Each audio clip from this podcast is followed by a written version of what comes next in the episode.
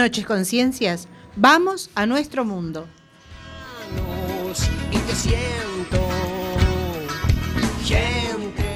Estamos en Cuac FM en el programa Simplemente Gente, programa sobre la diversidad cultural en Coruña y sobre los derechos de las personas migrantes.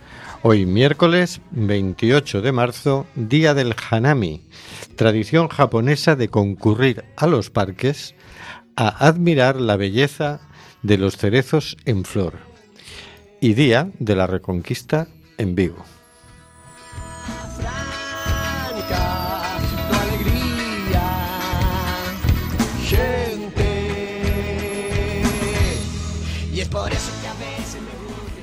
Recuerda, nos puedes enviar tus opiniones y comentarios en directo por WhatsApp al 644-737-303 o por Facebook a Simplemente Gente en Cuac FM. Nos encanta saber que estás ahí y qué bonito esto de admirar los cerezos en flor.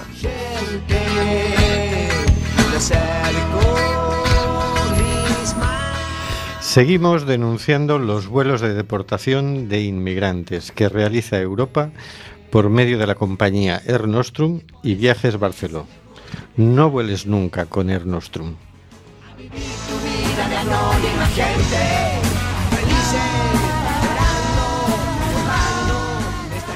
Tenemos en control al mago de las ondas, Carlos Reguera.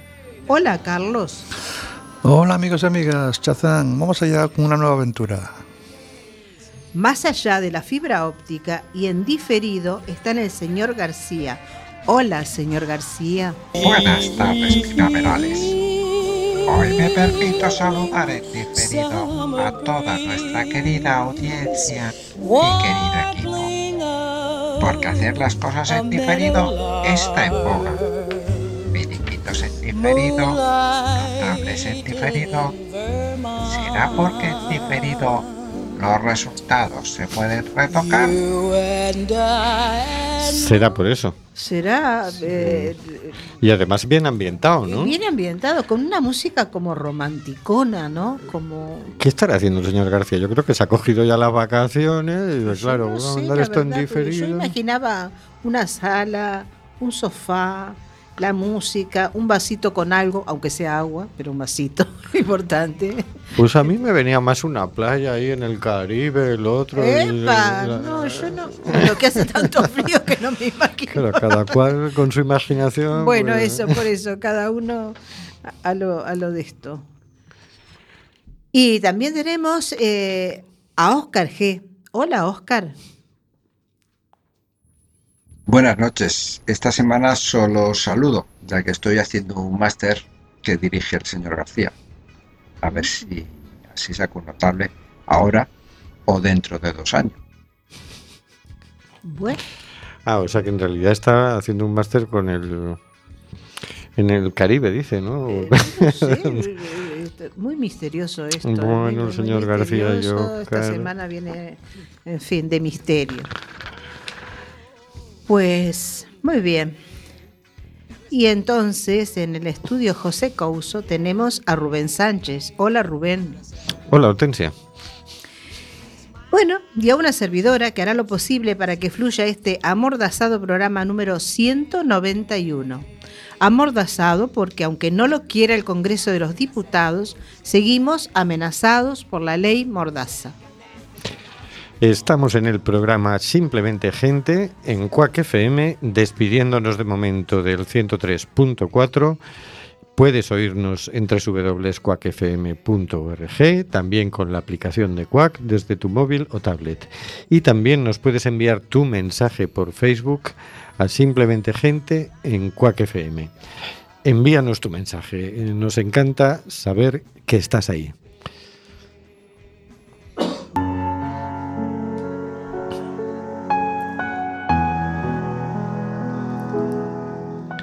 Cositas de la actualidad por el señor García.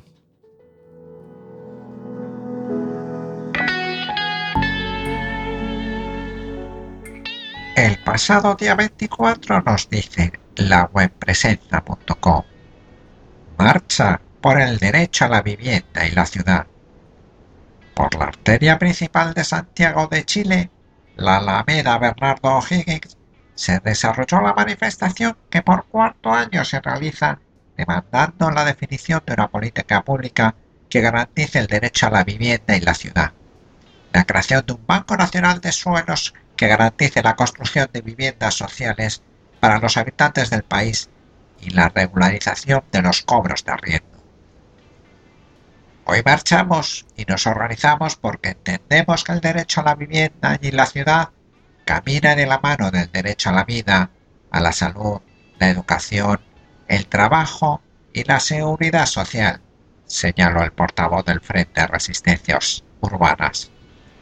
Mientras que la diputada del Frente Amplio Catalina Pérez expresó este es un llamado urgente a repensar las políticas públicas en materia de vivienda, sobre todo en regiones como Antofagasta, donde las políticas centralizadas no se ajustan a las reales necesidades de la población. Mientras tanto, el pasado 10 de enero, la web elsaltodiario.com publicaba la plataforma de afectados por la hipoteca ha registrado en el Congreso de los Diputados su propuesta de ley con la intención de aclarar, de perdón, con la intención de acabar con la emergencia habitacional sentar las bases de un nuevo modelo que garantice el derecho a la vivienda. Diferentes países, diferentes continentes y la misma problemática. ¿Consecuencias de un mismo sistema económico? ¿Consecuencias de un sistema que priorice el beneficio frente a los derechos humanos? Pues sí. sí, ¿verdad? Parece bastante obvio. Íbamos a arrancar los dos en la afirmativa. Sí, sí. Pues sí, evidentemente que sí, que es consecuencia de esto, ¿no? De, de la mala administración que tenemos. Y aquí los autollamados constitucionalistas no parece que estén por la labor de mover un dedo. Que dices, la teoría de esto era, en España, según la Constitución, tienes derecho a una vivienda digna.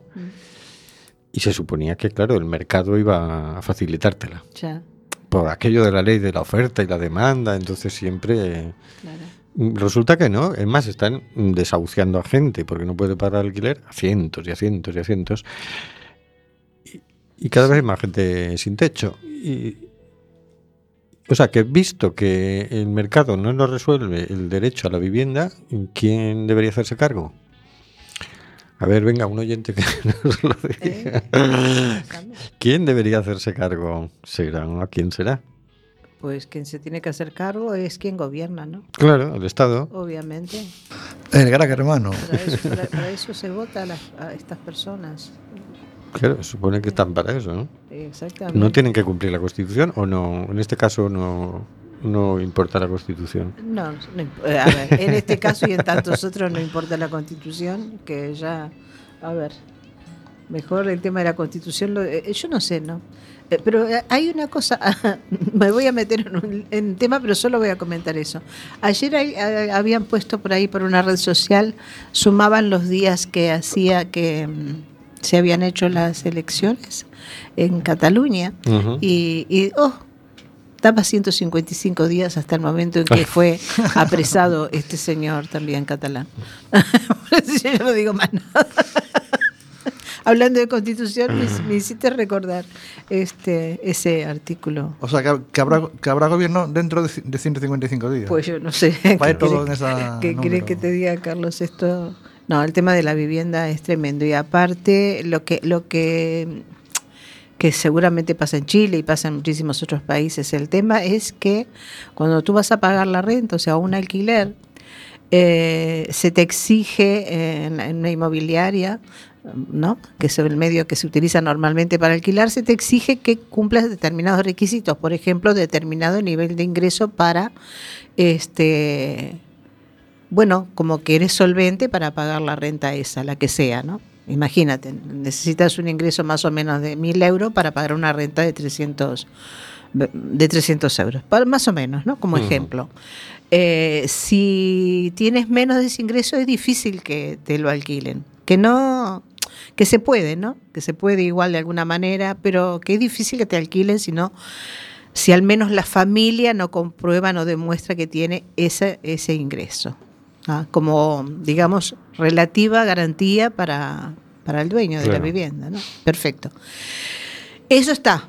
Yo lo- se acepta, ¿no? Ese, la oferta y la demanda, ese está, perfecto. Pero lo que no se tiene en cuenta es que, que una persona, vamos a suponer, que gana 600 euros, o que gana 500, o que gana 400, también tiene derecho a vivir dignamente. Claro. Y ahí es donde no se hace ninguna medida para que las personas tengan acceso a una vivienda digna. Claro, y hay muchos productos que están muy reglamentados, que los precios no pueden ser cualquier precio, que tienes que, que atenerte a ciertas condiciones. Entonces, a, lo mejor se podía regular el tema, porque dices, oye, a ver, un piso de dos habitaciones completamente desamueblado, ¿hasta cuándo? Y, eh, es decir, que te den unos márgenes según zonas, etcétera. Pero bueno, eh, que, que no puedas poner el precio que se te antoje, porque estamos hablando no de un producto de lujo, estamos Claro. hablando de un producto básico, ¿no? Claro. Entonces, bueno, de alguna forma el Estado tiene que garantizar el acceso a la vivienda digna de los ciudadanos.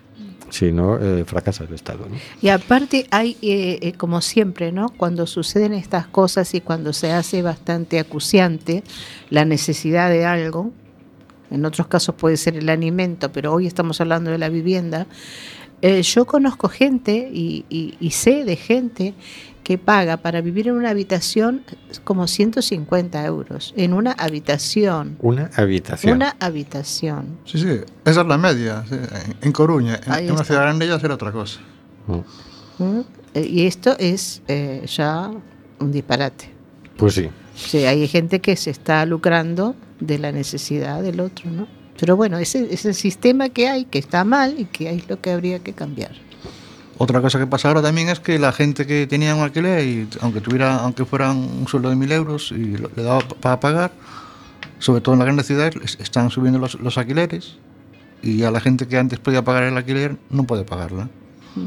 Y hay mucha gente, en muchos casos, que se están dando de, de desahucios porque antes alguien que podía pagar alquiler ya no, Ya no puede, puede. no puede pagar alquiler. puede, claro. Entonces va intentando a ver si salva y tal, pero se le van acumulando meses, llega la justicia famosa y ¡pum!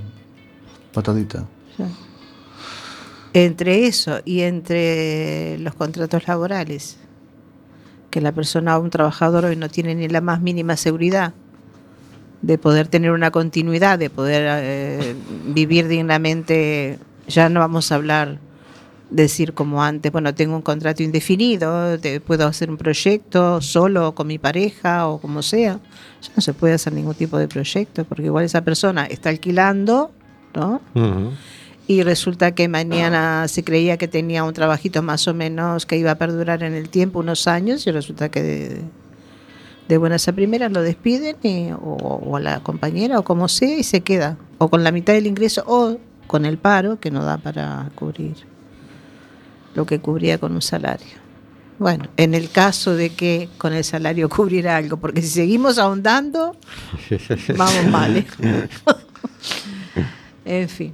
Bueno, pero que esa, esa era la noticia, ¿no? Que llegó la marcha, que estuvo recorriendo diferentes ciudades, Sí, en el denunciando reclamo. eso. Claro. O sea que a ver si nada, si nos vamos juntando entre la gente mayor, las mujeres, los parados y toda la historia y, se va. y viendo, marchamos también. Y habrá que marchar. No, digo, salimos de, salimos de marcha de noche, no. Marchamos que nos vamos, no. Digo, marchamos por las calles reivindicando el derecho a una vivienda justa. Creí que nos íbamos de casa, No. no podíamos pagar el alquiler. Ay, la, ¿eh? la copresencia lo que hace. Eso, eso, eso.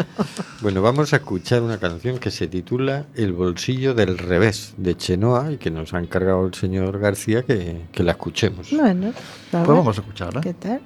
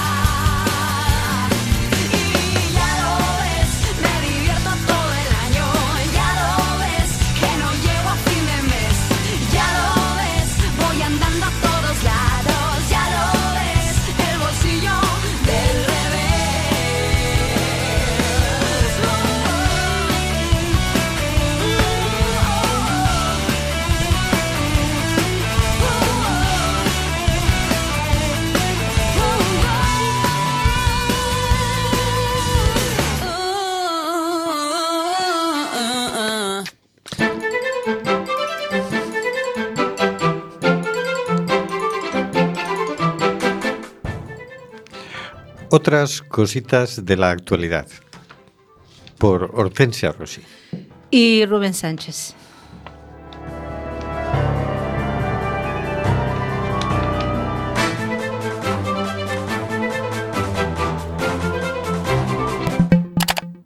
El fundador de la ONG proactiva Open Arms, Oscar Camps, denunció este miércoles en Roma la inmovilización en Italia del barco con el que rescatan inmigrantes en el Mediterráneo y aseguró que los guardacostas libios generan pánico en alta mar. generan pánico y ese pánico hace que la gente que va en la lancha se lance al mar.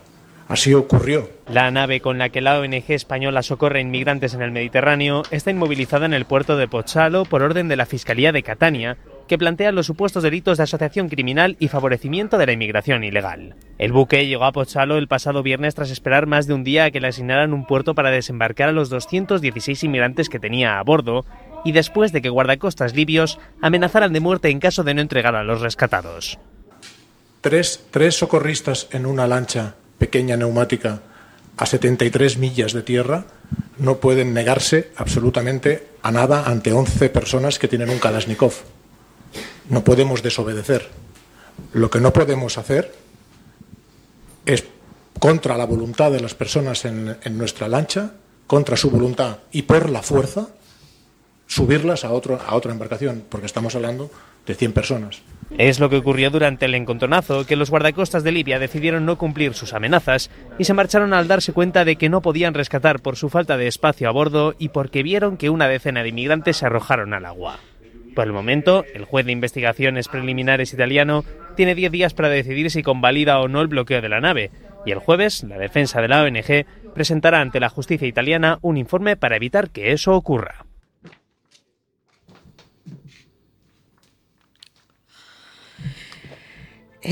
Bueno, escuchado esto, que nos aclara muchas cosas, vamos con el siguiente titular. Frontex cierra filas con Italia frente a la ONG proactiva Open Arms. Esto es de Europa Press, Bruselas, 27 de marzo de 2018. El director ejecutivo de la Agencia Europea de la Guardia de Fronteras y Costas Frontex, Fabrice Leggeri, ha cerrado filas este martes 27 de marzo con las autoridades italianas frente a la ONG proactiva Open Arms, dos de cuyos miembros han sido acusados de asociación para delinquir por facilitar la inmigración irregular. La acusación se dirige contra el comandante y el controlador, coordinador del buque incautado el pasado 17 de marzo tras rescatar a 218 inmigrantes y desembarcarles en el puerto de Pozzalo, en el sur de Sicilia. Hay un código de conducta decidido por el gobierno italiano en el verano de 2017, hasta donde sé, muchas ONG han aceptado firmar este código de conducta que regula la participación de las ONG en actividades de rescate. Ha defendido el director ejecutivo de la agencia durante un debate en la Comisión de Libertades Civiles, Justicia y Asuntos de Interior de la Eurocámara. Estas son las directrices a las que muy probablemente hay que referirse en lo que respecta a la cooperación entre las ONG y las autoridades encargadas de hacer cumplir la ley, ha agregado. Faltan directrices europeas. El eurodiputado de ICV, Ernest Urtasun, ha instado al director ejecutivo de Frontex a pronunciarse sobre si respaldaría que haya unas directrices a nivel europeo para evitar que buques que hacen ayuda humanitaria sean acusados de tráfico de inmigrantes como en el caso de la ONG española. Para el político español, establecer unas normas resulta imprescindible, dado que, aunque el protocolo de la ONU contra el tráfico de inmigrantes establece de una forma muy clara que deben ser exentos de persecución los buques que hacen ayuda humanitaria, la legislación europea lo deja absolutamente a discreción de los Estados miembros. También le ha instado a aclarar ¿Cómo puede ser posible que digan que no desean devolver a los refugiados a Libia y que al mismo tiempo el Centro de Coordinación de Rescate Marítimo de Roma diera instrucción al comandante del buque de la ONG española fundada por Oscar Camps a 73 millas marítimas de Libia para que trasladara a un buque libio personas que acababan de rescatar? Proactiva ha asegurado que la Guardia Costera italiana les pidió que fueran a socorrer a una embarcación en peligro de naufragio el 15 de marzo y durante el trayecto se les informó de que la Guardia Costera libia coordinaría el rescate. Sin embargo, no había rastro de ellos cuando llegaron al lugar del naufragio y posteriormente cuando llegó una patrullera militar libia donada por Italia, amenazó de muerte a los voluntarios de la ONG si no entregaban a mujeres y niños, algo ilegal. El director ejecutivo de Frontex ha admitido que la zona de búsqueda y rescate libia no se puede dar por hecha, dado que se declaró de forma unilateral en el verano de 2017. Y ha admitido que no hay contactos para operaciones de búsqueda y rescate entre las autoridades libias y Frontex. No es algo que se pueda dar por hecho, ha insistido sobre la zona de búsqueda y rescate libia, al tiempo que ha recordado que hay un proyecto europeo en marcha para crear un centro de coordinación de rescates marítimos en Libia, financiado por la Comisión Europea e Italia, y en el que también está implicada la misión de la Unión Europea de Control de Fronteras, EUBAN Libia. No hay ningún desembarco en países que no son de la Unión Europea. No hay desembarcos en Libia, en Túnez o en otros países fuera de la Unión Europea, ha asegurado el director ejecutivo de Frontex. Leggeri ha insistido en que las normas para el desembarco de personas rescatadas por Frontex son muy claras. Aplicamos el derecho internacional y la legislación europea, ha asegurado, al tiempo que ha dejado claro que sus operaciones de búsqueda y rescate no se ven limitadas por el área de operaciones acordado con las autoridades italianas para su operación Temis. El director ejecutivo ha explicado que cuando el Centro de Coordinación de Rescate Marítimo de Italia activa los equipos de Frontex para una operación de rescate, las personas rescatadas se llevan a un puerto seguro o a un lugar de desembarque seguro, en línea con la normativa europea o el derecho internacional. Mientras que si la operación la coordina otro país de la Unión Europea, en este caso siguen las instrucciones de su centro de coordinación sobre el lugar de desembarque. Bueno, esto, eh, esto deja frío a cualquiera. Nosotros ya estamos en este tema ya desde que sucedió el hecho, ¿no? Tremendo, porque es- esto es criminal. Lo que están haciendo ahora es criminal. Y ahora entran con el manipuleo burocrático De que si las normas, de que si no las normas, de que las ONG iban a firmar o el tratado tal o no iban a firmar.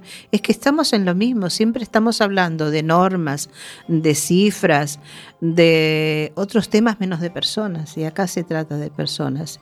Y sabemos perfectamente que esta gente lo que hace es rescatarlos de que no mueran o intentar, porque cuántos se les han muerto, eso también lo sabemos perfectamente, ¿no? Cuántos se les mueren sin que los hayan podido rescatar, eh, ahí, como alrededor de ellos cuando van en el barco. Sí, además mm, Proactiva firmó el protocolo ese que mencionan, no sé a qué, a qué lo sacan a paseo. Eh, han hecho un rescate en aguas internacionales porque se lo han mandado ellos. Sí, lo que pasa es que los otros no, no venían y además no les cabía a la gente. Es decir, que los otros amenazan o nos los dais o os matamos. Estos tratan de dárselo, pero la gente se niega. Y además no les cabían en el barco. Y cuando ya ven que empiezan a tirarse gente al mar, cogen y se dan media vuelta. Sí, claro. Pero tú te imaginas alguien que se va de Libia despavorido, Mm. porque para meterse en alta mar en esas condiciones es porque lo estás pasando muy mal en Libia. Exactamente. Y, y- y- y la orden que te dan es que los devuelvas a Libia. Están de broma. Y yo no sé la Unión Europea a qué está jugando. El Frontex a qué está jugando. Claro, le están pagando a Libia para que no los deje salir. Y, ya de, sí, de por sí la acusación a la que se ven sometidos eh, ya es absurdo, el absurdo total, no sé yo, ¿no? Que- Sí, ahora mismo, fíjate, están detenidos el capitán y el coordinador y, y, y está in- incautado el barco. Dices, a ver, imagínate que el capitán y el coordinador fueran unos delincuentes a título personal Claro. y el barco porque lo incautas. ¿Qué tiene no- que no- ver? No vaya a ser cosa que se les ocurra poner otro capitán y otro personal y largarlo otra vez a rescatar personas. ¿Qué sería, lo, qué sería lo normal? Es decir, pues si a estos los tengo ahora mismo metidos aquí en un proceso y no, no pueden estar trabajando, pues saco el barco con otros. Eh, Eh, porque ya no sabemos puedo. perfectamente que son dos barcos los que tienen, ¿no? Proactiva tiene dos, creo. Creo que tres. Dos, tres, pues ahora Yo tiene no tres, sé, no no sé, Pero bueno, como tres. sea, ya tiene un equipo menos para salvar vidas. ¿Cuántos cientos de vidas? Bueno, proactiva, si yo no... Déjame que mire el dato, pero yo creo que lleva salvadas 59.000 vidas. ¿Qué te parece? Es que no quieren ni que salven vidas ni que veamos lo que está pasando. O sea, ya lo dijimos en una entrevista, yo creo que con, con Andreu Rullán, que era uno de los, uno de los capitanes de Sí. barco, Un capitán, sí. eh, que, es que, que ellos son nuestros ojos. Ellos son los que nos mandan las fotos, los vídeos de lo que están haciendo Son cada ellos. día. Si ellos no nos mandan eso, nos quedamos ciegos, no vemos lo que está pasando. Son ¿no? ellos y los que nos mantienen comunicados y los que nos mantienen con las noticias frescas. Sin ellos, esto me hace acordar muchísimo al caso de Elena Maleno, ¿no? Sí, sí, sí, es lo es mismo. la misma, La el mismo tipo de política, ¿no? Te dedicas a salvar vidas y te acusan de favorecer la inmigración ilegal. Que además la inmigración ilegal, por si no- alguien no lo sabe, no es ningún delito. No. O sea que es como si te acusan de favorecer que la gente cruce el semáforo en rojo, ¿sabes? No es tan grave. Pero no, las penas sí son muy graves.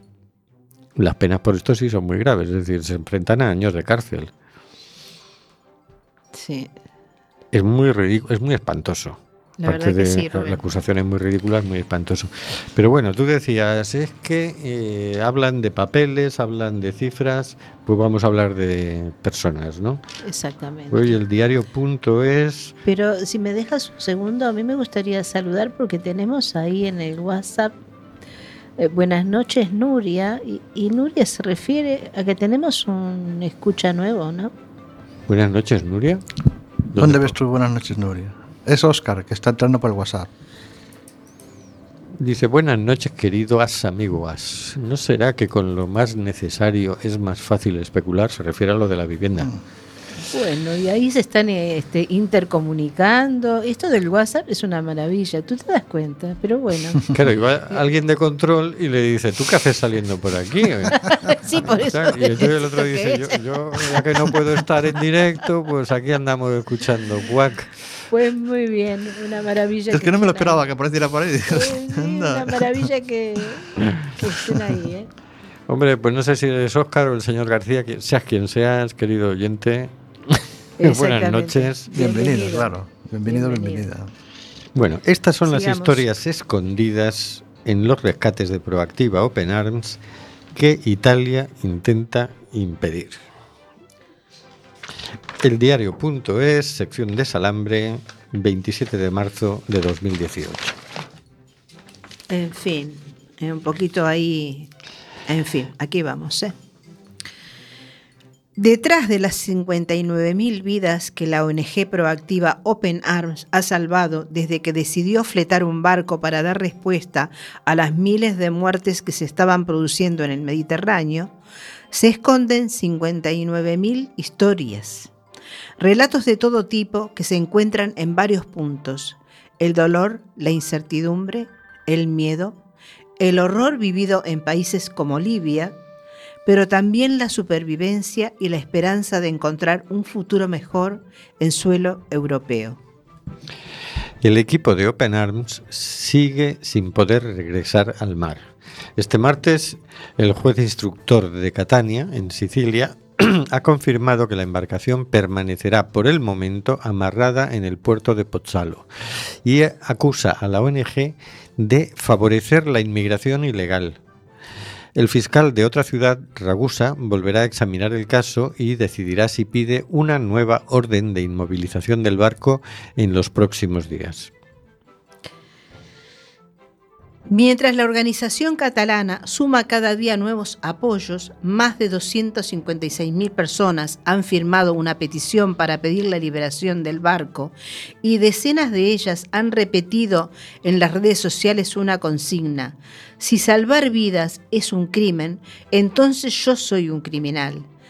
De fondo, el miedo a que se pierdan más vidas, como las de Dumbia, Seguén, Sami o Doris, rescatados por la organización en sus dos años y medio de misiones en el Mediterráneo.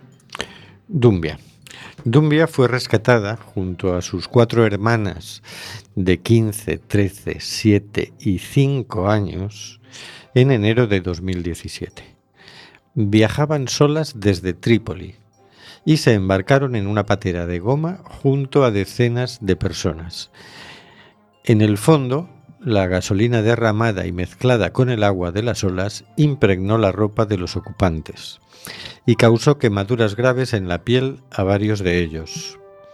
Dumbia no resultó herida y desde el primer momento se ofreció a echar una mano con el idioma al equipo de Proactiva Open Arms. La adolescente había escapado junto a sus hermanas de Costa de Marfil, su país natal. Huían porque su familia paterna quería practicarles la mutilación genital, algo que sí lograron con su, que sí lograron con su hermana mayor, según explica en un testimonio recogido por la ONG. Nuestro padre le dijo a nuestra madre que nos iba a practicar la ablación, pero nosotras lo rechazamos, relata la menor. Nos amenazaron con no dejarnos ir más a la escuela. También amenazaban a nuestra madre. Su hermana, con la ayuda de otro hermano, decidió sacarnos del país. Pedimos ayuda a Europa para poder continuar con nuestros estudios, señala. Sus tíos las acompañaron hasta Libia y entraron solas. Eran unas crías, recuerda Guillermo Cañardo, coordinador médico de la ONG. Dumbia era una niña muy responsable y muy espabilada. Colaboraba muchísimo. Nos ayudaba haciendo de traductora con los heridos. Era como la primera de la clase, atenta a todo, añade. Durante las horas que pasó a bordo, Dumbia se encargaba también de cuidar a sus hermanas. Estaban tristes, cansadas, sostiene el coordinador. También recuerda el semblante serio de la menor. Son como adultos. Vemos niños de 5 años que tienen la mirada de una persona de 50. Cuesta mucho hacerles reír. Las menores fueron finalmente desembarcadas en Sicilia. Eran cinco niñas con toda la vida por delante, luchando porque respetaran su cuerpo y poder estudiar. Son historias de dignidad humana, concluye el responsable de la ONG. Y dice el tal Fabricio Leggeri, que debe significar ligero, Algo parecido. mm, sí. el del Frontex, dice que, claro, están favoreciendo la inmigración ilegal. Es decir, estas chicas son unas eh, especie de faltonas. Eh, yo eh, no, lo que, lo este señor debe de pensar que el barco no tiene nada que hacer, el de Open Arms. Entonces se larga a la mar, eh, previo a haberles avisado a los inmigrantes que tienen que, que largarse a la mar en estas, ¿no? Eh, balsas o lo que sea, porque así ellos los rescatan. Sí, Claro, es que es lo único, la única conclusión que se me Vaya, vaya papelón que están que, eso es una todo es un sinsentido, Rubén. Tenemos un WhatsApp. Hola, hoy llego tarde, pero lo importante es llegar. Bienvenida, Nuria. Muy bien. Vamos con otro caso. Sami. Dátiles y agua. Es lo único que llevaba Sami, refugiado sirio, en su pequeño bote de goma cuando fue encontrado solo en medio de la inmensidad del Mediterráneo tras 20 horas de travesía. El Open Arms se encontraba en la zona por casualidad, tratando de aprovechar un breve pronóstico de buen tiempo después de tres días sin poder navegar por mala mar el pasado diciembre. Escasos minutos antes de poner rumbo al norte, los jefes de misión ordenaron a los voluntarios que no dejaran de vigilar con los prismáticos mientras abandonaban la zona. Vimos en el horizonte algo raro. Nos acercamos rápidamente. Estábamos bastante trastornados, dice Ricardo Gatti, jefe de misión. Sami tenía 31 años y había huido de la guerra en su país natal. Llevaba cerca de tres años en Libia, donde, indica el responsable, trabajaba como enfermero, pero la desesperación por su situación le llevó a echarse al mar desde una playa del país vecino. En Libia, los sirios son considerados gente rica y les roban. Sami llevaba mucho tiempo viviendo con miedo. Estaba siendo explotado en el trabajo, no le pagaban. Vivía en un ala del hospital y no se atrevía a salir. Una vez logró huir de un intento de secuestro. Nos contó que no aguantaba más y era consciente de que o le rescataban o moría, señala el jefe de misión. Cuando lo localizaron, estaba en estado de shock. Después durmió durante horas. He tenido mucha suerte, repetía. De acuerdo con la ONG con la que Sami mantiene el contacto, ahora se encuentra en Alemania, pero su intención es llegar a Suecia, donde vive su pareja. Siempre me pregunto, ¿cuántos Samis habrá? Este chico tuvo suerte, pero ¿cuántos hay que no la tienen sentencia? Y el tal Fabricio Leggeri, que debe significar ligero, eh, pretende que los de Proactiva devuelvan la gente a, Claro. a unos tíos con Kalashnikov libios, que es donde estaba este buen hombre, eh, pasando miedo continuamente por si le secuestraban, por si le robaban, por si... Qué tremendo. O sea, Esto no quiere tiene- que este hombre vuelva a eso. Es como, pero si se está jugando la vida para salir de ahí. Es que es tremendo. Es que nosotros, a ver, eh, lo que hacemos es difundir, tratando de concientizar un poquito más y, y también digo yo desde lo personal como, como un pequeño, no sé, homenaje y aliento a estas personas, ¿no? Tanto a los voluntarios que están eh, afrontando la muerte para salvar a esas otras personas y a las mismas personas que en definitiva lo que hacen es buscar eh, eh, poder vivir de una manera digna, Digna. eh, como seres humanos y, y no por lo que están pasando más que nada en Libia, porque ese es todo un tema, el tema de Libia. El tema de Libia. Nos llega otro mensaje por WhatsApp que dice, aquí estamos unos escuchantes. Y vemos una foto a dos señores ahí, uno más joven que otro. Mm, qué guapo el más joven. Ajá. Seguimos. Doris. Doris no se llama Doris. La tripulación del Open Arms jamás supo su nombre, ni de dónde procedía, tampoco su edad, aunque quienes estuvieron con ella aseguran que apenas superaba los 20 años. Sin embargo, recuerdan bien su mirada, completamente perdida. Fue rescatada junto a 167 personas el pasado 27 de julio en una de las jornadas más duras que recuerda la ONG. En el barco deshinchado también había 13 cuerpos sin vida, entre ellos los de dos mujeres abrazadas, relata Anabel Montes, jefa de misión. Doris estaba encubierta, desnuda, cuando la responsable se le acercó. Ella estaba en shock. Todos venían en un estado físico y emocional terrible. Recuerdo que quería ponerle un pijama. Tenía las piernas llenas de heridas, pero no dejaba que la mirara ni que la vistiera.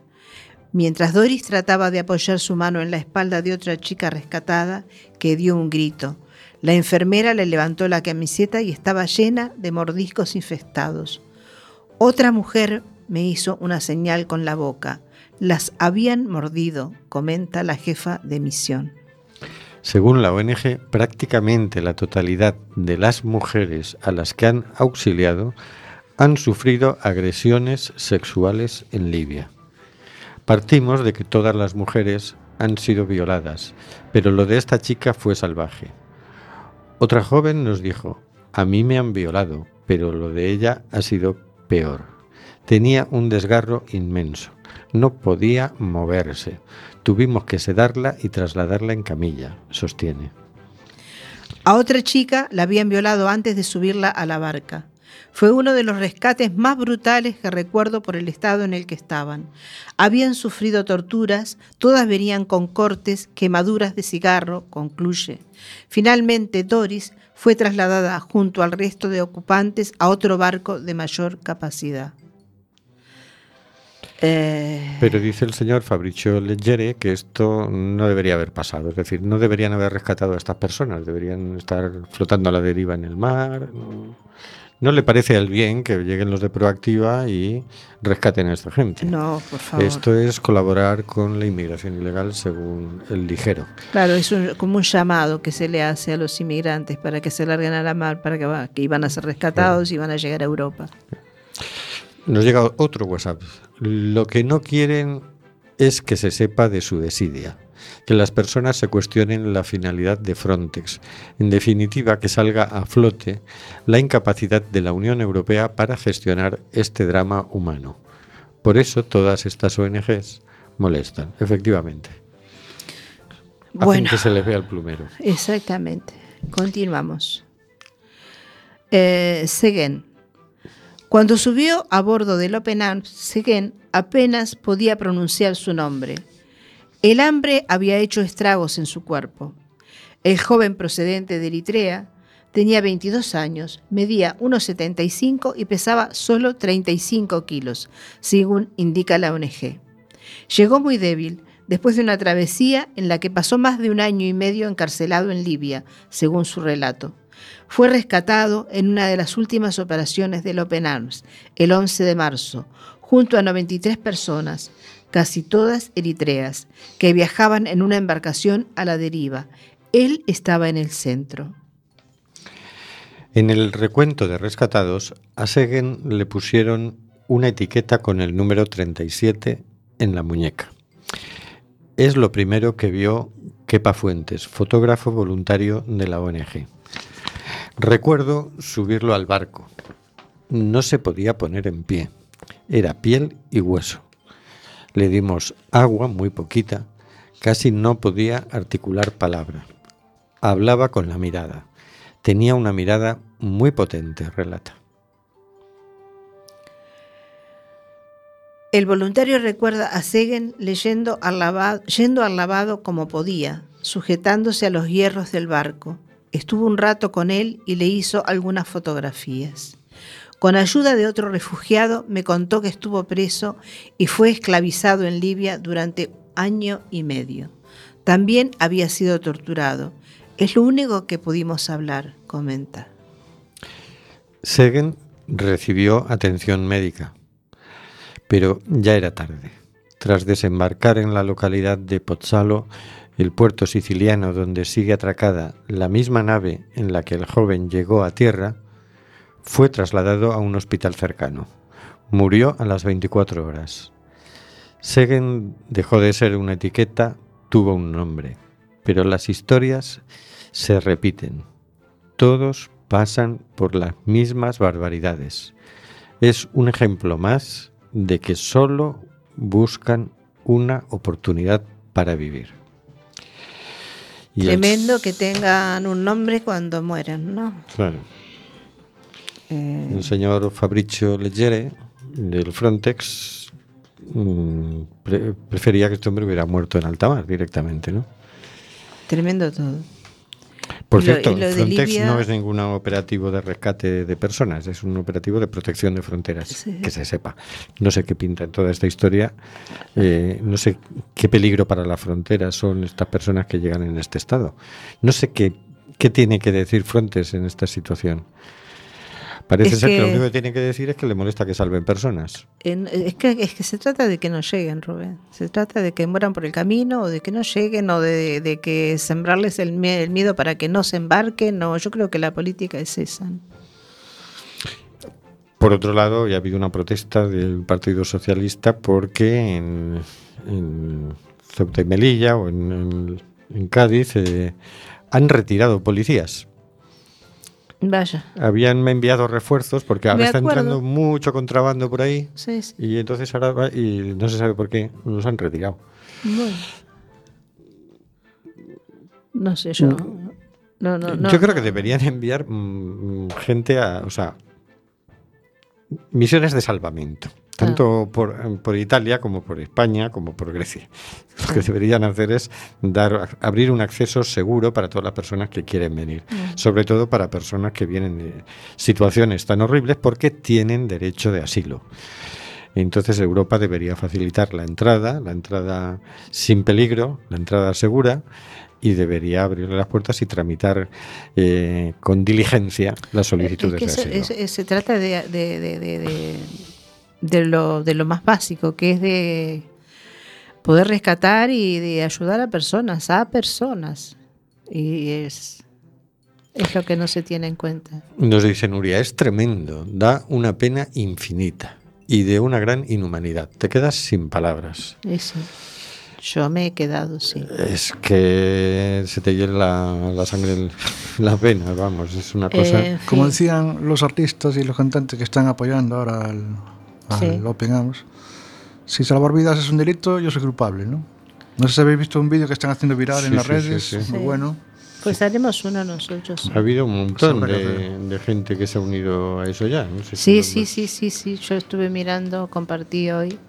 eh, todo lo que se puede hacer eh, es poco para que Más de 256.000 personas han firmado una petición para pedir la liberación del barco. lo del barco y de Y decenas de ellas han repetido en las redes sociales una consigna. Si salvar vidas es un crimen, entonces yo estuvo soy un criminal. la señora Ala- Ada Colau en Italia, Ujú. este, eh, justamente por este tema. ¿no? Ha mostrado Eh. su apoyo también el cantante Serrat, eh, Richard Bueno, Gere, sí, bueno, muchísimos eh, artistas, de- o sea, gente de la cultura de, de muchísima cantidad de gente, pero lo de Ada Colau me pareció realmente valioso en el sentido que ella fue a Italia y, y esas cosas que a veces suceden, ¿no? Extrañas. Esta señora maneja cuatro idiomas, entre ellos el italiano a la perfección. Sí. Yo, por aquello de avisar a, de aviso para navegantes, por si algún despistado se cree que eh, el gobierno no respeta la vida de los no europeos, pero la de los europeos sí, o algo, o algo así. En España se firmó un acuerdo entre todos los partidos contra la violencia machista. Mm. Tenía un presupuesto de 200 millones de euros y no se ha puesto en práctica. Y desde que se firmó hasta hoy ha habido 35 asesinatos machistas. Poco les importa. Quiero decir, están todos de acuerdo. Muy bien, ahora el gobierno solo tiene que tirar para adelante. Empezar a disponer de eso. Bueno, pues no lo hace porque qué prisa hay. Mm. ¿Qué le importa? Lo digo por si alguien se cree que es que al gobierno no le importa que muera gente extranjera en el Mediterráneo. No, no. Si mueren mujeres españolas, tampoco le importa. Eh, ¿Cuánta gente muere sin que le llegue su atención que tiene mm, adquirida por dependencia? Por ejemplo, o también está muriendo gente eh, en las urgencias de los hospitales. ¿eh? Acaba de suceder en Santiago, creo que el día de- el día martes. Por, por decir acá, ¿no? Sí, sí, por falta de Pero medios. España es grande. Sí, sí. Comento lo que tengo aquí cerquita. O sea, en general es Este- que la, la vida humana no es un valor para ellos y entonces pues hacen este tipo de políticas. Yo creo que es bueno tenerlo claro, ¿no? Porque es alguien, uno tiende a pensar en su buena fe, ¿verdad? Que es que hacen lo que pueden, pero es que esto es muy difícil, ¿no? Eh, el es eh, muy grande. Bueno, es que hacen lo que pueden. E- Esta, esta gente no puede hacer nada. O sea, es- evidentemente son tan ineptos que no pueden hacer nada. Yo no, lo creo, yo creo en que una es- palabra, te lo voy a decir en criollo y en roplatense, no sirven para nada. Así que se tienen que ir, tiene que venir otra gente a, a gobernar de otra manera, a cambiar las cosas. Fíjate, yo creo que es que no quieren, ¿eh? No quieren irse, no, eso sí, No, ya está claro. Que, no quieren hacer nada por resolver el problema. Ah. No es que no sepan, no Ah. es que no sean capaces. Bueno, a lo mejor no lo son, no lo sé, habría que verlo. Comentaba hoy el Oscar Gams en la televisión, de esta que la ves un, una- un poquito y tal, y decía que, que él opinaba que, que esto es como la valla de, de Melilla, o sea, que hay un, hay un punto caliente ahí para que puedan expulsar al migrante y están haciendo lo mismo en el Mediterráneo, ¿no? En este caso, eh, auspiciados o impulsados por la Unión Europea, ¿no? Sí. Bueno, pues ahí lo que queda es eh, la denuncia y, y divulgarlo y difundirlo, ¿no? Que es lo importante, ¿no? Y apoyar a esta gente que se lo merece, ¿no? Que son héroes. Y en eso estamos, sí. Y seguiremos. Nos dice un oyente por WhatsApp, no creo que sean ineptos, sino que lo que les importa es el dinero. Mira, dos a uno. Pues sí, qué lamentable, ¿eh? Es lamentable, seguimos con la misma historia. Sí. Nuria nos dice, chao, chao. Tienen prisa. Bueno, Cifras, cifras. Personas no, cifras. Ah, está sí, yo no, no- no sé qué hacen con la cabeza. Para, a mí me Sí, costaría sí, mucho dormir, no sé. Cifras no sé. con los muertos en el Mediterráneo, cifras con la gente que cada vez tiene menos eh, acceso a la salud, cifras con la gente que está desalojada, cifras del paro, cifras, cifras, cifras. Otro oyente nuevo nos dice, es más, diría que son tan listos que hacen creer que no se puede hacer más. Que hacen creer que no se puede. Mirá tú, es que Fíjate. esto de los oyentes hoy estamos. Este, Yo pensaba que hoy eh, estaba, digo, ah, si veo que no entra en WhatsApp, a mitad del programa yo me voy. Pero no, Ah, pero a no, ahí WhatsApp. están sí. apoyándonos, ahí están, ahí están, sí, sí, sí, sí, apoyándonos. Pues muy bien. Bueno, creo que en la agenda, bueno, ¿qué os vamos a contar? Esta semana es la que es y pasa lo que Eh, pasa. Yo quería mencionar que ayer eh, Cuac cumplió años, ¿no?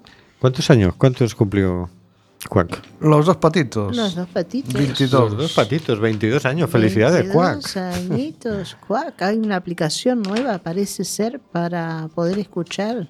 ¿Ah, sí? Sí, eso es lo que se ha comentado. Hay Carlos, una- hay ¿Qué una- sabes tú, Carlos? Hay una actualización para los móviles de Mac. Ah. Ah, Que por lo visto han hecho una variante ahí con lo- los que tengan móviles Apple, ¿no? Pues que hace no sé qué Ah, gracias y tal. Yo no lo he visto porque como no tengo un Mac, pues no lo he visto. Pero yo, claro, yo. lo andan publicando por las redes. y Vale, vale, vale, vale. Pues muy bien. Bueno, vamos a decir que hoy a las 11 menos cuarto, en el pub o Alfayate, en la calle San Juan 7, pues ahí Jam Session, Slam Poesía. Apúntate y lee o toca lo que quieras. Micro abierto. A partir de las 11 menos cuarto empieza la fiesta. Llegamos, ¿eh?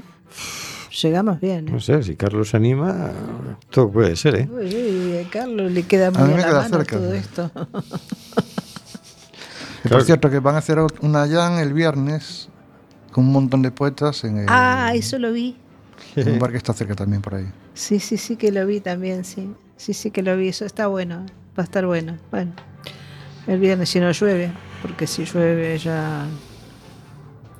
Viernes, viernes santo para algunos, Exacto. Rubén. Que yo jueves no sé, no sé qué voy a hacer.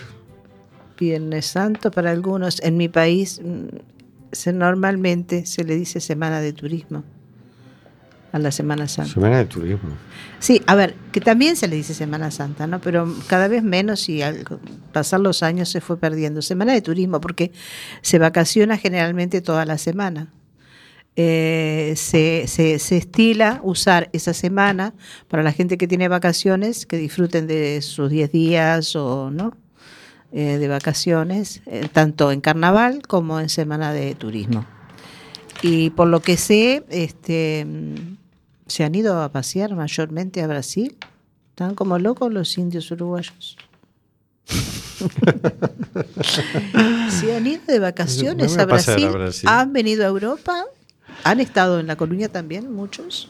Podemos ir a la calle Brasil o algo así. Yo sé que el viernes y el sábado en la Insumisa va a haber eh, un montón de gente de centros sociales contando su experiencia. De todas formas, ya el jueves sobre las siete y media pienso acercarme por allí, por si por allí hubiera alguna procesión de algo. Pero vamos, viernes y sábado cuando hay cosa. Buenas noches, Carlos. Buenas noches, amigos, amigas. Buenas noches, Hortensia.